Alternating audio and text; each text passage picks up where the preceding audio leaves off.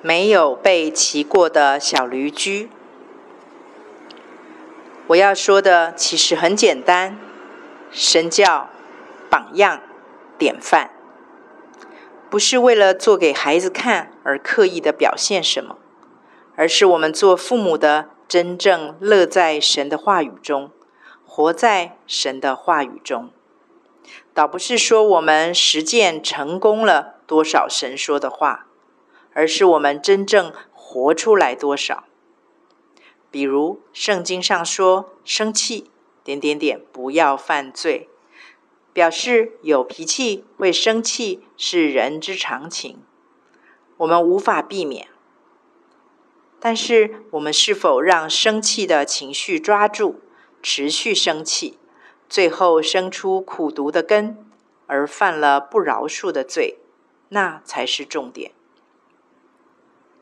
所以，当孩子在我们身上看到父母亲可以也有能力在自己的脾气、情绪上节制、约束、管理自己，而不给罪留地步，那孩子们就会真实体验到神的话是真的很神，他们自然就会想要接触圣经。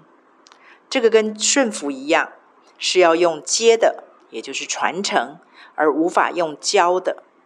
因为如果用教的，纵使一时会看到孩子照做的果效，但未必能够真正为孩子铺一条通往渴慕认识神的路。至于隐藏版的部分，那就更是无法由我们来决定什么时候教、如何教他们了。因为这些都是武侠小说里面的无形掌，是化作爸爸妈妈每天。每时每刻的生命展现，一点一滴注入孩子的眼中、耳中、口中、心中的。小子，你们给他们吃吧。我相信是主耶稣给每一对父母的邀请，也是贵宾证。在我小的时候，除了主日学，其实没有任何管道让我学习有关神的事。主日学就是很传统的那种。我会说，我们教会很看重真理，是因为我们非常注重查经、讲道这些。不过，大多偏重在知识方面，所以我才会说，以前的我对圣经是食之无味，弃之可惜，纯粹是报恩的心态在读圣经，因为根本看不懂。只是觉得耶稣都为我死了，我怎么可以连让他，呃，我怎么可以连读他的话都不愿意，就硬吞。一直到三十七岁，我才有一个极大的翻转，圣经才突然活了。一路走来，我在教会中看到太多言行不一致的范例，常常站在讲台上讲的是深奥到令人听不懂的真理。知识，但是下了台，却看到他们活不出来自己所传讲的，甚至反其道而行的负面见证。这个极大的落差和不整合，一再刺激着我小小的心灵。我心里呐喊着：不是他们骗人，就是神骗人。可是我已经看到人的不完全，却还没看到神的不完全。所以我就大胆地跟神说：“那我要做个实验试试你。”这个实验也就是我从小开始的信仰之旅。说老实话，一直到三十七岁之后，我才笃定地相信神，因为实验结果再再的显示，他说他是，他是，他说，证实他是表里言行一致的神。所以大白话就是我没有受什么所谓的正统装备啦，就是一直用报恩的心，傻傻的反复读，看不懂又没滋味的圣经。但是，一旦生命翻转了，那些过去囫囵吞枣又没滋没味的经文，就成了我的仓库存粮，一一的被拿出来，让圣灵点石成金。我们的三个孩子。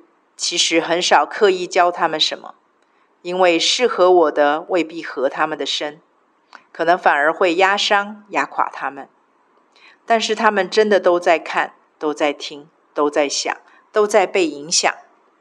想要像爸爸妈妈，还是绝对不要像爸爸妈妈？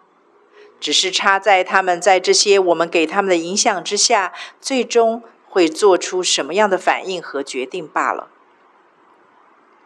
爸爸妈妈或老师，真的不必急着立马当下就要收割收成，因为往往那个急着收进仓里的，反而有可能会成为霉烂的仓储压力。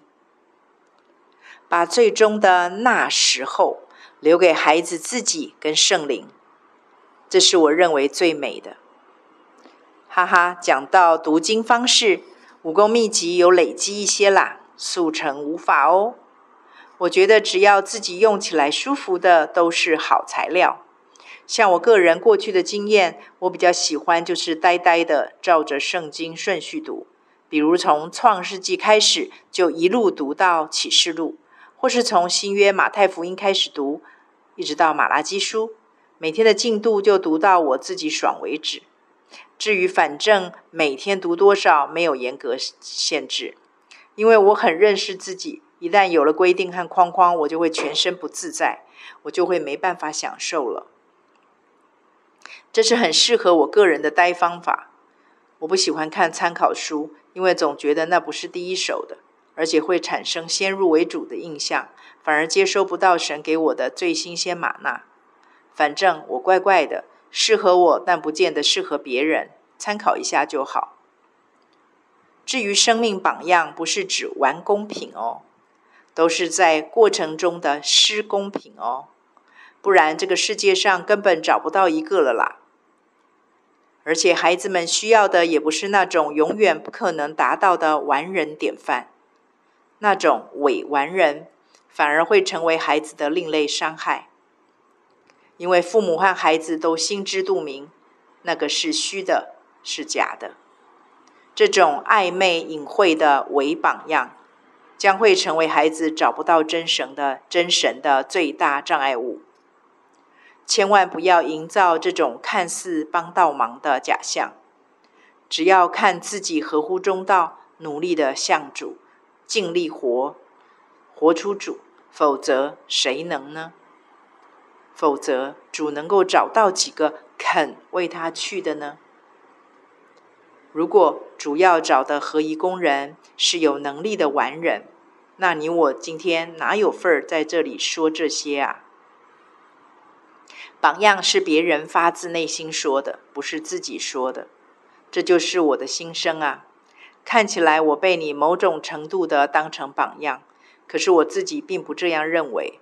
我只知道我们一起在爬一座真理的高山，然后我比你早开始爬，把我在比较高处看到的跟你分享，就这样而已。放心，我不会有压力的，因为那段压力，那段压力坡我已经爬过喽。过去的确有一段时间，只要有人夸奖我的分享或生命，我就会不知所措。觉得自己偷了神的荣耀。后来圣灵教会我一件事，那就是我所有的本来就是神的。哈哈，从那之后，只要有人赞美我，我就会回答：对呀，我也觉得神透过我所说所做的实在太棒了。像刚刚过的这个主日，从知道要讲道，我就很努力的想好好的预备。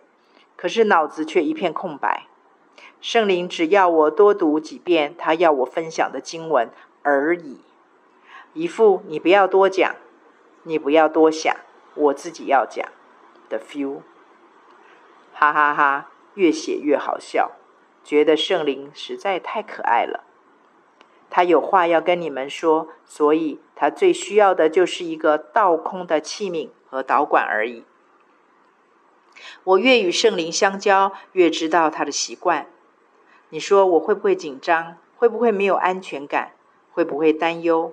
会不会焦虑？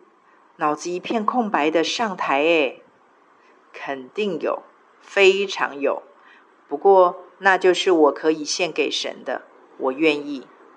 我渴望当一个没有被骑过的小驴驹，单单载着荣耀的君王进城。所以你说，从我受教得益的那一些，我自己也是受惠者哦，只是早你们一小步知道罢了。反过来想，主善用了那些不完美的人和环境，造就了一个比较不自以为是。自作主张、自以为意的我吧。我真心觉得，一个想要跟随主的人，不做什么这个挑战，远远大过为主做什么这个挑战。我认为稳稳的地基仍是在跟主亲不亲这上面，因为一开始生命幼嫩时背的十字架，长得就是很像十字架啊。不说或不做不讨神喜悦的话和事，就是十字架。可是越爬到高处，就会发现十字架已经没有那么容易辨识了。比如说，你看旁边所有的人都认为是对的、是好的、是应该的、是属灵的事，但是圣灵却没有点头。这时候说还是不说，做还是不做，就不是那么明确了。要舍己，也就是否定自己的想法、看法、做法，去背十字架，就会变得有一点困难，因为分别权已经交回神的手中了。因为我们会，他觉得他太光明和合理，所以会搞不清楚他是不是十字架。然后我们就很有可能在这种状况下合理化上帝的没有说不行，就是可以，而自作主张的躁动和躁进了。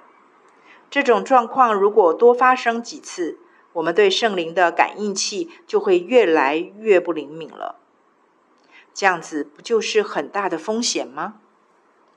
对我而言，神没有说可以，就表示不可以。我会乖乖的把时间、方式、结果尽全力交还给神，而不僭越的去当神的军师。